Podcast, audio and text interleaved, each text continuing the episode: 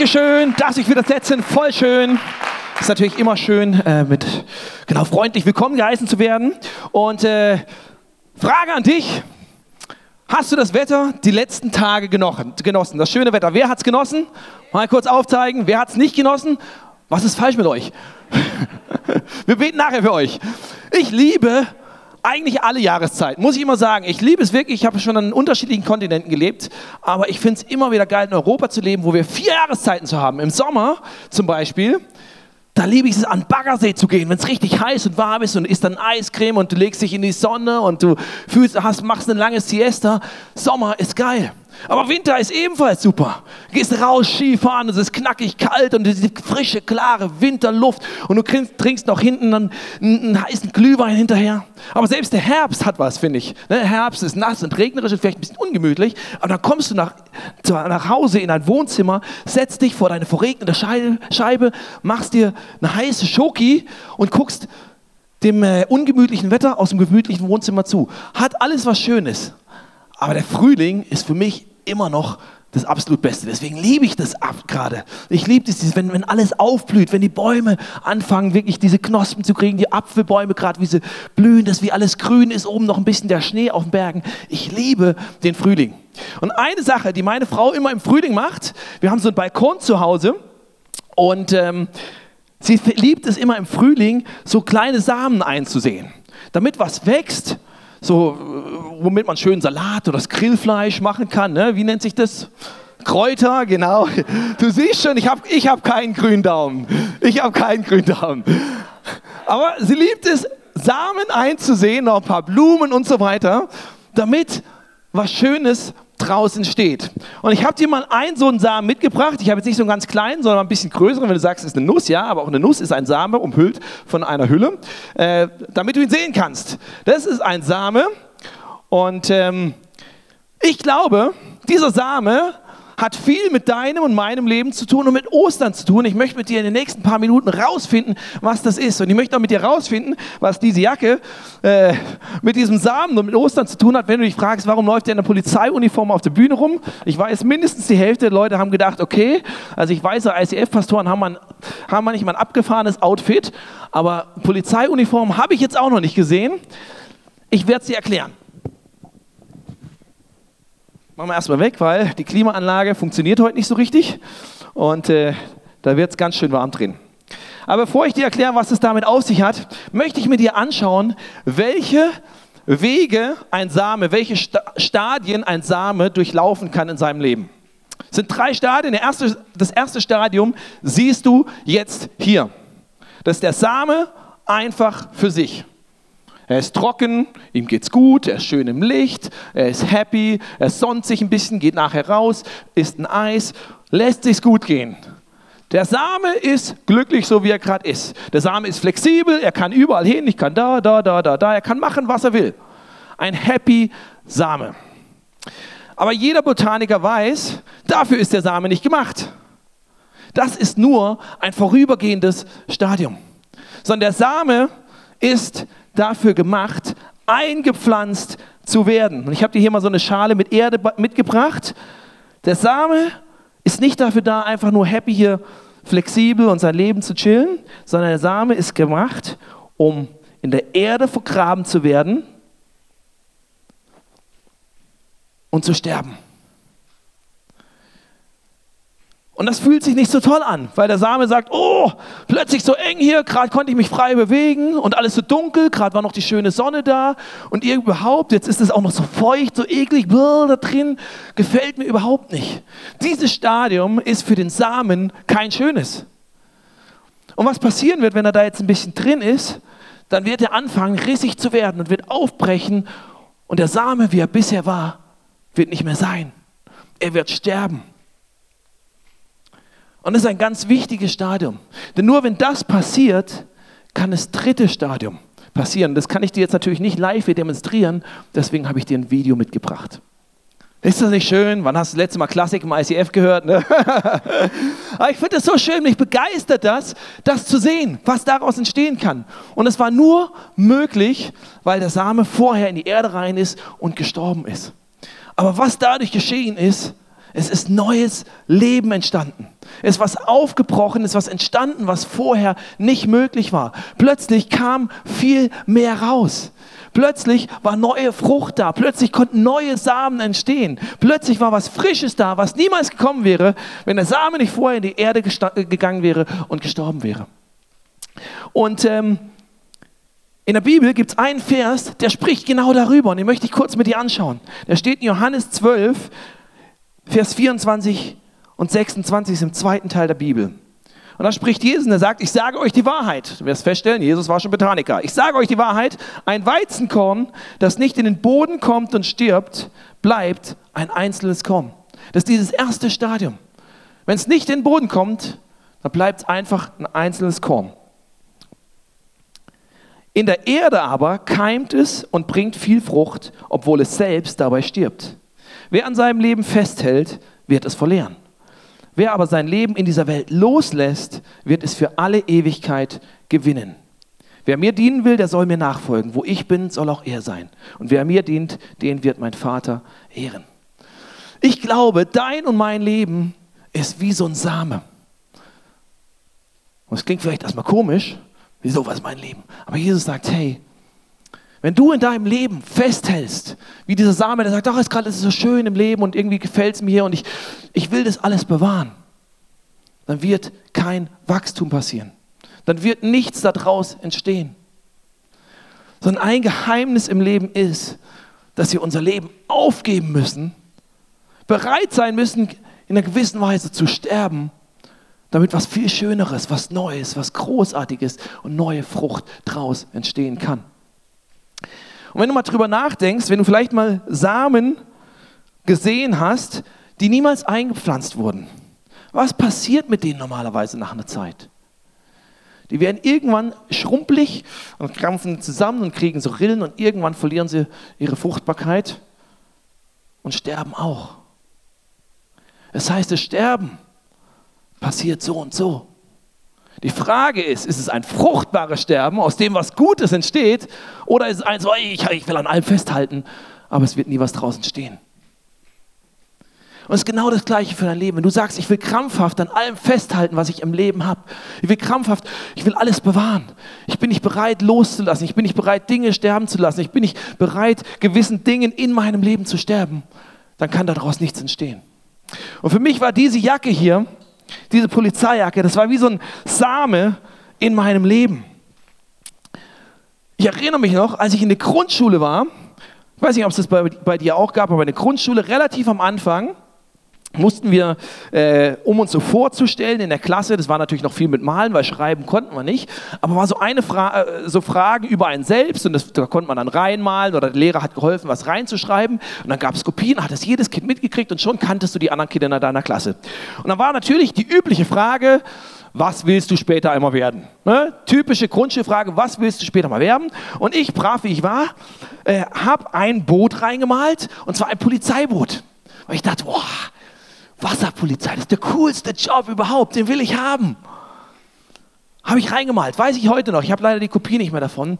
Und es war immer lange Zeit, dass ich dachte, boah, ich will Wasserpolizist werden. Hat mich irgendwie fasziniert. War so ein Traum, so ein Ziel, so ein Wunsch in meinem Leben, wo ich gesagt habe, boah, das will ich mal werden, wenn ich groß bin. Und da habe ich festgestellt, als ich mal auf dem Boot war, okay, ungefähr 30 Sekunden nachdem ich aufs Boot gehe, werde ich richtig seekrank nicht so gut für Wasserpolizei. Funktioniert nicht so ganz. Da habe ich gedacht, ja gut, macht nichts. Ich mag auch Hunde, also werde ich einfach, gehe ich trotzdem zur Polizei und mache Hundestaffel. Haben meine Eltern verboten, da durften die einen Hund haben und ging nicht und Mietwohnung und bla bla bla bla bla. Ich gesagt, ja gut, ich liebe auch Detektivspiele, da gehe ich zur Kripo. Und es hat mich eigentlich die ganzen Jahre, war diese Jacke, war so ein, war so ein Samen in meinem Leben, wo ich gesagt habe, den werde ich, der, der wird mal aufgehen. Ich werde irgendwann mal ein toller Polizist werden, dann später Abitur und Oberstufe, dann gibt, hast du so äh, diese, diese Berufsorientierungsdinger und gibt es Berufsmessen und dann geht man hin und informiert sich und wie funktioniert das und wie ist der Weg und was verdient man. Ich habe gesagt, du kriegst ja auch noch gutes Geld, ist ja wunderbar und wirst verbeamtet und ist ja ein cooler Job, sicherer Job, passt eigentlich alles. Und als ich dann so an dieser Entscheidung stand, machst du das, habe ich wie gespürt, wie Gott gesagt hat, das ist nicht dein Weg. Ich habe gesagt, wie Gott? Hey, das will ich seit, seit 12, 13, 14, 15, was weiß ich, wie viele Jahren. Und hat gesagt, hey, ist nicht dein Weg. Und ich musste mich entscheiden, vertraue ich ihm da und bin ich bereit, diesen Wunsch, wie, ich mache das jetzt nicht, weil sonst kriege ich irgendwo mit David da einzugraben und es gibt eine Riesensauerei auf der Bühne, aber bin ich bereit, diesen Wunsch, diesen Traum in meinem Leben, wie zu begraben? Bin ich bereit, den einfach loszulassen und zu begraben und sagen, Gott, ich weiß nicht genau, was das jetzt soll, aber ich vertraue dir, dass du was Neues und was Besseres draus machen lässt, draus machen wirst. Und heute bin ich so froh, dass ich damals diese Entscheidung getroffen habe. Heute bin ich so, ich habe sie damals nicht verstanden. Aber ich bin heute so froh, dass ich es gemacht habe, weil ich weiß, mein Leben ist so viel besser. Und jetzt nichts gegen die Polizei, überhaupt nicht. Ich mag die Jungs, ja? die meisten, wenn sie nichts von mir wollen. Aber mein Leben heute ist so viel besser, so viel reicher, so viel schöner, mit so viel mehr Frucht, so viel bunter, als wenn ich damals gesagt hätte, ich halte dran fest, das ist mein Ziel, das ist mein Wunsch, das habe ich mir schon immer überlegt. Und vielleicht stellst du dir an der Stelle die berechtigte Frage, woher weiß ich denn, ob sich das lohnt, Dinge in meinem Leben oder mein ganzes Leben wie so ein Samen einzupflanzen und loszulassen und Dinge vielleicht zu begraben? Woher weiß ich das? Gibt es dieses Sprichwort, der Spatz in der Hand ist besser als die Taube auf dem Dach. Schon mal gehört? Ne? Heißt, das, was ich habe, das ist sicherer als das, was ich vielleicht mal haben könnte, was vielleicht daraus entstehen könnte. Ist ja eine berechtigte Frage. Woher weiß ich denn, dass ich da jetzt keinen Fehler mache, wenn ich vielleicht was loslasse, wenn ich was, wenn ich was begrabe in meinem Leben? Und genau hier kommt Ostern ins Spiel. Genau hier feiern wir Ostern, weil Ostern sagt, hey, wenn du dein Leben loslässt, wenn du Dinge bereit bist, quasi bereit bist, dein ganzes Leben loszulassen und zu begraben und darauf zu vertrauen, dass Gott was draus macht, dann ist es nicht eine vage Hoffnung, dass daraus irgendwas Schönes entstehen könnte, sondern es ist die absolut feste Sicherheit und Zuversicht und Hoffnung, die du haben darfst, dass Gott was Besseres draus machen wird. Dass du nichts verlierst, wenn du es loslässt, sondern dass er dir was viel Besseres schenkt. Und ja, das wird sich vielleicht anfühlen wie in diesem zweiten Phase. Es wird sich vielleicht anfühlen, dass vielleicht mal was zerreißt. Es wird sich vielleicht mal anfühlen, dass was sterben muss. Das ist kein schöner Prozess immer. Aber du hast das Versprechen, dass Gott was Geniales draus macht. Und du hast dieses Versprechen, weil er es dir vorgemacht hat. Weil Jesus an Karfreitag gesagt hat, hey, ich liebe dich so sehr, dass ich bereit bin, mein eigenes Leben loszulassen, damit wir in Beziehung leben können. Ich verlange das nicht einfach von dir, sondern ich gehe voraus. Das, was ich dir sage, was du tun musst, da gehe ich dir voraus und sage, das mache ich. Ich bin bereit, einen Sterbensprozess zu machen, weil ich weiß, am Ende kommt was bei raus, was viel, viel besser ist. Das ist Ostern. Das ist das Geniale. Und es ist nicht bei Karfreitag geblieben, sondern wir wissen, heute ist Ostersonntag. Wir wissen, es ist nicht da drin geblieben, sondern wie du in der dritten Phase gesehen hast, da ist was aufgeblüht. Es kam neues Leben hervor. Jesus ist nicht im Grab geblieben, sondern er ist auferstanden. Und er sagt, ich bin auferstanden, dann heißt das, er lädt dich ein, mit ihm aufzuverstehen. Und deshalb kannst du sicher sein, es lohnt sich, wenn Dinge in deinem Leben sterben müssen und begraben werden müssen. In Epheser 1, auch im zweiten Teil der Bibel, steht folgendes. Ich bete, das ist quasi zu Leuten wie uns geschrieben, ich bete, dass eure, also unsere Herzen, hell erleuchtet werden, damit ihr die wunderbare Zukunft, zu der Gott euch berufen hat, begreift und erkennt, welch reiches und herrliches Erbe er den Gläubigen geschenkt hat. Darum geht's. Dass eine viel bessere Zukunft für dich wartet. Ich bete, dass ihr erkennen könnt, wie übermächtig groß Gottes Kraft ist, mit der er in uns, die wir an ihn glauben, wirkt. Es ist dieselbe gewaltige Kraft, die auch Jesus von den Toten auferweckt hat und ihm den Ehrenplatz an Gottes rechter Seite im Himmel gegeben hat. Gott sagt, hey, wenn du bereit bist, dein Leben aufzugeben für mich, mir anzuvertrauen, nicht an allem festzuhalten, nicht an dem festzuhalten, wie du glaubst, dass es am besten ist zu leben, sondern bereit bist, mir hinzulegen, wie einzupflanzen, dann darfst du wissen, dass die Power, die Jesus aus dem Grab geholt hat, auch in dir wirkt. Dann weißt du, dass das Leben, was ihn neu belebt hat, dich neu beleben wird. Dann weißt du, dass das, was tot in dir ist, neues Leben in ihm kriegen wird. Dann wirst du, dass, dass, dass Bereiche, wo kein Wachstum ist, plötzlich voller Wachstum ist. Und es wird sich auswirken in alle Bereiche deines Lebens, wenn du es zulässt, wenn du bereit bist, ihm alle Bereiche zu bringen. Dann wird es dein Denken verändern dann wird es dein Handeln verändern. Dann wird es dein Fühlen verändern, weil er sagt, ich will mit meinem Leben da reinkommen und will, will dich dort neu beleben. Und muss keine Angst haben, loszulassen, weil was ich dir gebe, ist ein Leben in Fülle. Es ist ein Leben in Fülle. Es ist nicht schlechter als davor, sondern es ist viel besser, viel reicher, viel größer.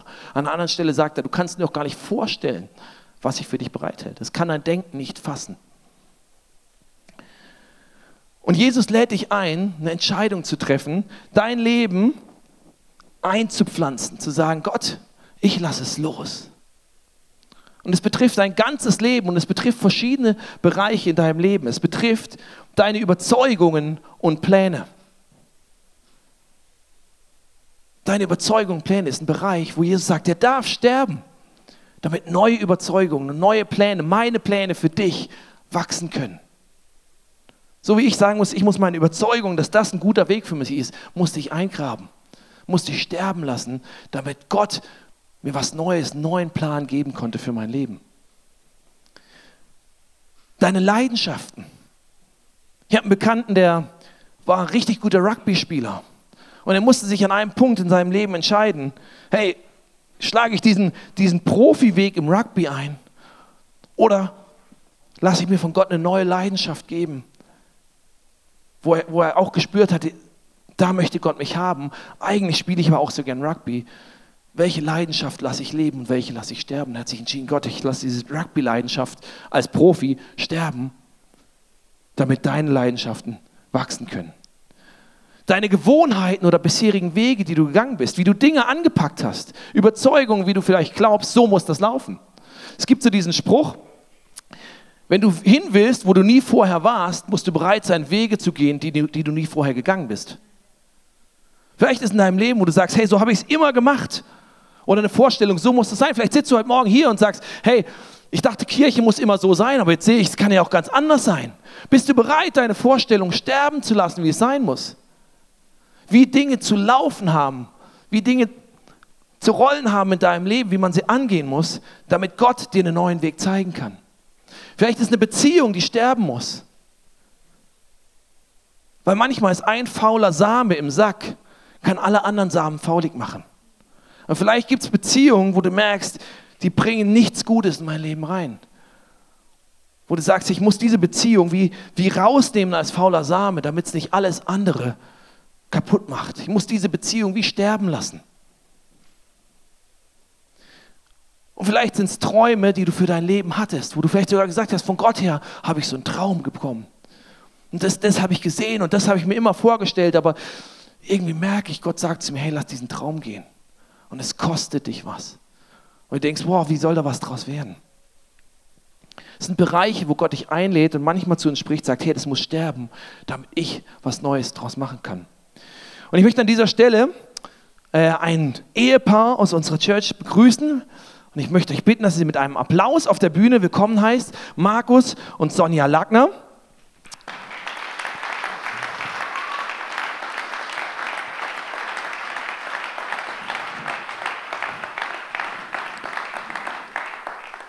Und ich möchte ein kurzes Interview mit Ihnen machen,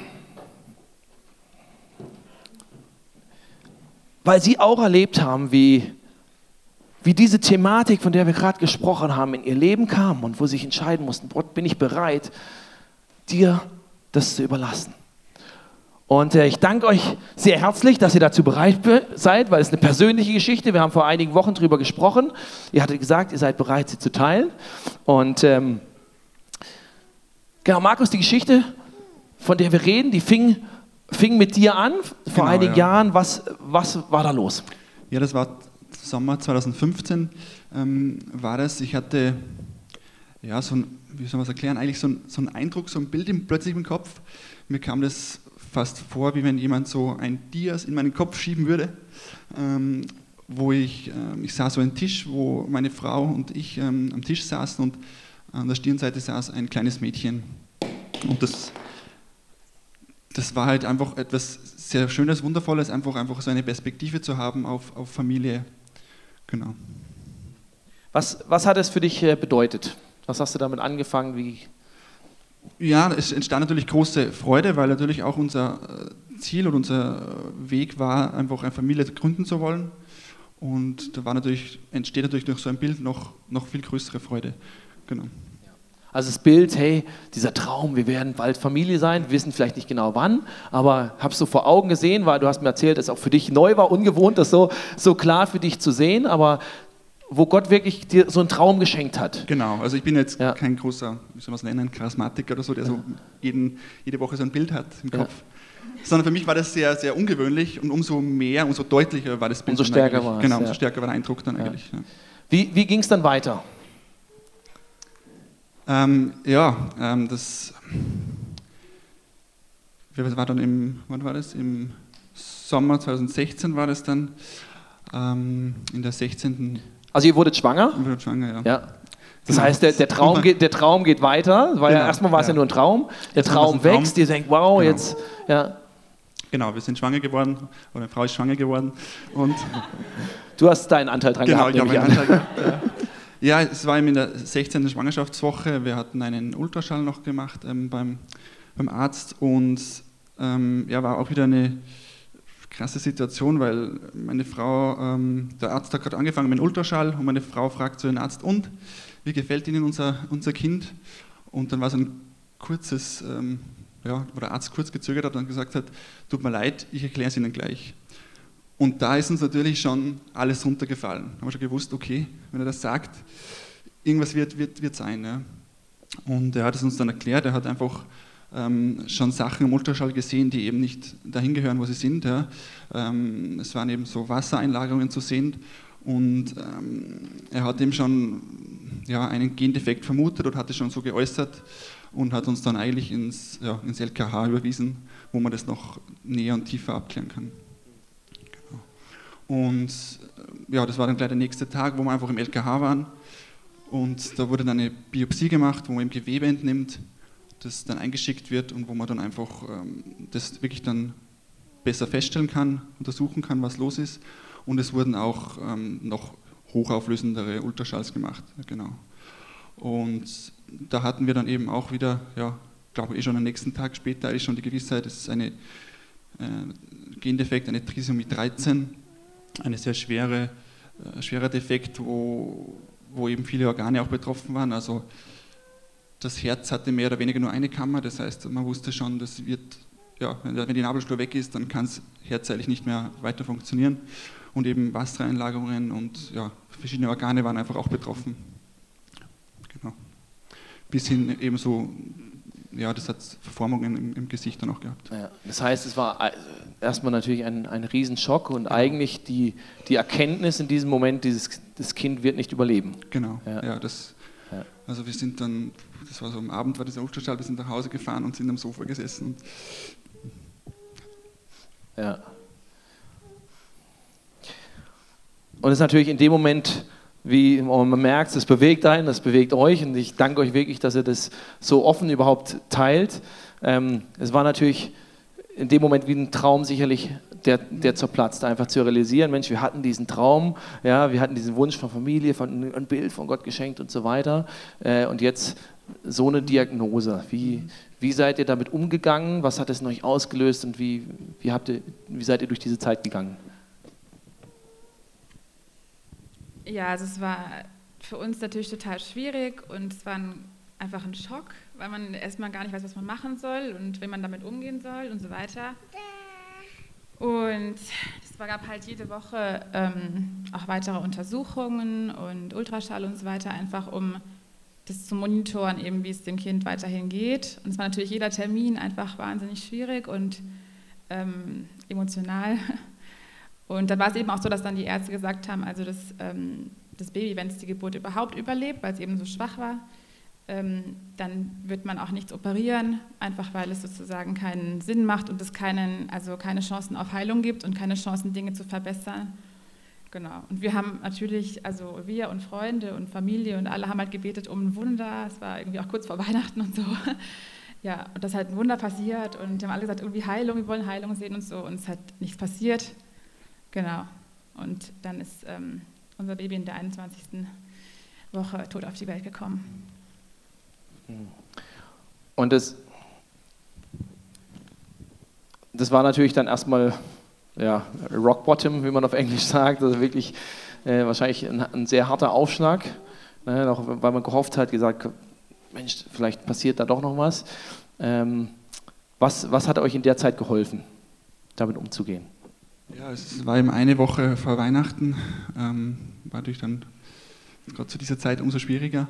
Aber natürlich ähm, einerseits Freunde, die für jemanden beten, wo man, oder Familie, die dahinter steht, wo man Rückhalt hat und natürlich der Glaube, ganz, ganz, ganz wichtig eigentlich. Ähm, ich bin ja schon lang, glaube ich, also als Kind auch schon zu Gott gekommen und ähm, was meinen Glauben schon geprägt hat, war einfach ähm, den Glauben unabhängig von der Situation leben zu können. Ja, dass man sozusagen nicht, wenn es gut geht und gut läuft, dann glaube ich an Gott und wenn es schlecht läuft, dann glaube ich nicht an Gott. Ja. Also das, sondern dass, egal wie die Umstände sind, Gott gibt es, Gott ist da und er wird mit mir da durchgehen. Ähm, was, was ich ein paar Jahre davor auch äh, mich beschäftigt hat, war diese, eine Serie vom, vom RSF, die Adler-Serie, ähm, wo es eben auch darum geht, äh, wo sozusagen der Adler verglichen wird, was hat der Adler mit unserem Leben zu tun und der Adler fliegt in den Sturm, um sich zu stärken. Er fliegt nicht in den Sturm, sondern er fliegt in den Sturm rein und wird stärker rauskommen. Und das war für mich auch eine, ein sehr guter Halt, zu wissen, Gott wird uns durchtragen und wir werden stärker mit ihm da rausgehen. Für mich war noch eine Sache, die, wo ich mich irgendwie dran geklammert habe, was in der Bibel steht. Ich habe generell viel Bibel gelesen in der Zeit. Ich hatte ja Zeit und noch kein Kind zu Hause. ähm, einfach so dieses daran festzuhalten, dass wir nicht mehr ähm, aufgebürdet bekommen, als wir mit Gott ertragen können. Und es gibt manchmal wirklich Situationen, wo man einfach denkt, das ist jetzt zu viel. Ich kann das jetzt nicht. Ich spreche jetzt zusammen und es geht jetzt einfach gar nichts mehr. Und ich habe in meinem Leben, jetzt nicht nur da, sondern generell wirklich erlebt und mich eben deswegen auch daran festhalten können, dass wir wirklich nicht mehr bekommen, als wir ertragen können und dass wir uns darauf stützen dürfen und das Gott auch vorhalten dürfen und ihn anklagen dürfen und dass er wirklich einfach mit durchgeht. Ja, und ich bin auch jemand, der mehr eher die Dinge dann schweigt oder so nicht so viel über Dinge redet. Und ich bin in den Worship gegangen, habe einfach Worship-Musik angemacht, meine Kopfhörer rein und hatte in, also war Tage danach war das ähm, oder Wochen danach war das einfach im Worship, wo ich einfach so diesen, ja, wie das seine Stimme gehört habe, die sagt, es, ähm, es ist jetzt Zeit, wieder aufzustehen. Die Zeit der Trauer ist vorbei und ähm, denk einfach ans Alte Testament, die Erstgeborenen können, gehören mir oder sind mir geweiht. Und wie ich damit umgehe, ist ja meine Sache. Das war so ein Eindruck von Gott, der sehr krass war, aber der mir einfach sehr viel Mut gegeben hat. Gott kennt die Situation, Gott weiß was und er geht durch. Und dann kam das Jahr 2017 für euch nach, nachdem ihr durch diesen schweren Prozess durch seid, dass wirklich diesen Traum und nicht nur einen Traum, sondern wirklich auch ein, ein Kind begraben musstet, was man äh, mit Sicherheit niemandem auf dieser Welt wünscht. Ähm, wie, wie ging es dann weiter? Ne, du hast gesagt, Gott, Gott sagt, komm, steh auf, komm raus aus deiner Trauer. Wie, wie ging es dann weiter? Ja, also es waren eigentlich verschiedene Faktoren, die dann zusammengespielt haben. Das eine war gut, dass es ähm, ein Jahreswechsel war. ähm, weil einfach mit dem neuen Jahr immer auch Neues verbunden ist und das hat mir irgendwie gut getan. ähm, danke. Ähm, und dann war es so, wir waren relativ neu im ICF oder so kurz vor dem, vor dem richtigen ähm, Mitgliedsein hier, wenn man das so sagen kann. Was mich voll angesprochen hat, war Jahres, ähm, das Jahresmotto von 2017. Das war Wasser in der Wüste und ähm, Trockenes blüht auf. Und ich habe einfach das gelesen auf so einer Karte, die auf meinem Sessel lag und habe dann einfach gedacht, das ist für, für mich, das ist für uns. Also wirklich wie persönlich, auch wenn es wirklich für alle hier gelegen ist. Aber für mich war das wirklich einfach, als wäre das nur für mich. Und dann waren so Lieder wie, ähm, dass die Ruinen aufleben und ich habe mich echt gefühlt wie eine Ruine logischerweise. Und ähm, dann war noch der Monatsvers von Januar, also ich lese gerne Losungen, so als Bibelleser auch. Und da stand eben drin, auf dein Wort will ich die Netze auswerfen. Und wer die Geschichte kennt in der Bibel, da geht es darum einfach, dass ähm, die Jünger nichts gefangen hatten und dann haben sie dieses Wort bekommen von Jesus und die Netze nochmal ausgeworfen und dann war einfach übervoll mit Fischen und einfach ein wirklich Wunder. Und das war so für uns einfach, wir haben das persönlich genommen im wahrsten Sinne des Wortes und haben das einfach für uns festgehalten. Und dann sind wir im Februar 2017 dann wieder schwanger. Der Annalena, genau. Genau, die sitzt ganz gesund und glücklich ja. vor uns. Vielleicht nicht ganz glücklich, weil die Bühne ungewohnt ist, aber, aber wir freuen uns natürlich riesig und sie schlägt, du schlägst dich super, Annalena. Du darfst auch gleich wieder runter. Genau. Genau. ja, ja, red nur. Ja, und, für uns ist einfach so, tatsächlich dieser Traum, der eigentlich geplatzt ist, ähm, ist doch irgendwie wahr geworden, weil wir heute mit ihr am Tisch sitzen und mit der Lea halt, mit der kleinen anderen Tochter halt im Himmel ja. am Tisch sitzen werden. Ja. Vielleicht abschließend ganz kurz, ist es Jetzt, äh, natürlich kann man in, in, diesen Situationen nie alles verstehen und die Frage nach warum kommt auf und so weiter. Und wahrscheinlich werden wir sie niemals hier auf, auf der Erde ganz beantworten können, warum ist es genauso gekommen oder warum muss es so sein. Deswegen abschließend einfach die Frage, ist dadurch vielleicht was entstanden, wo ihr sagt, Mensch, wenn diese Situation so nicht gekommen wäre, in aller Schwere, in allem, was wir auch vielleicht niemals oder nicht hier auf dieser Herde verstehen werden, ist dadurch was in euer Leben gekommen, was sonst vielleicht nicht, wo er sagt, das hätte ich sonst vielleicht so nicht erlebt? Es hat die Dankbarkeit nochmal verstärkt. Also man lebt ja so in einem Alltag und ja, ist oft vielleicht undankbar oder so. Und in dem Moment merkt man einfach, dass nichts selbstverständlich ist. Ja? gerade so ein, ein gesundes Kind ist nichts Selbstverständliches. Und das hat schon mal noch tief geprägt. Ja. Also in den, in den, Tagen oder Wochen danach, wenn, wenn irgendwie Freunde das so sagen, ah, mein Kind schläft nicht und, ah, und das und das, und wir haben uns einfach nur gedacht, Alter, du hast ein gesundes Kind, ähm, sei froh drum. Ja. Das war dann einfach aus einer ganz anderen Perspektive erst plötzlich. Ja. Und das war schon etwas Wichtiges, was man daraus nehmen kann. Ja. Sonja, war bei dir noch was, wo du sagen würdest, das ist dadurch vielleicht nochmal ganz neu bewusst oder ganz neu reingekommen in dein Leben? Ähm, ja, also schon. Und zwar, dass man einfach damit rechnet, ähm, dass Dinge einfach manchmal nicht so kommen, wie man sich vorstellt. Mhm. Einfach, dass man nicht denkt, ja, mein Leben ist super. Und ich glaube, es gibt viele Menschen, wo das Leben wirklich super ist, aber es wird irgendwann einfach einen Tag geben, wo irgendwas nicht so läuft, wie es laufen soll. Und damit zu rechnen und aber zu wissen, dass Gott größer ist mhm. und dass er einfach gut ist und es wirklich gut macht, egal was ist. Und dass wenn wir Gott haben, dann haben wir diese Perspektive und diesen, diesen Helfer an der Seite. Und mhm. wenn wir ihn nicht haben, dann ist das halt nicht da. Und das ist für mich so was, was ich einfach für mich festhalte, dass ich damit rechne, dass Dinge nicht so kommen, wie sie kommen sollen, aber einfach weiß, dass Gott mit durchgeht. Wow. Vielen Dank für eure Offenheit, für eure Ehrlichkeit. Ich denke, Sie haben einen riesen Applaus dafür verdient.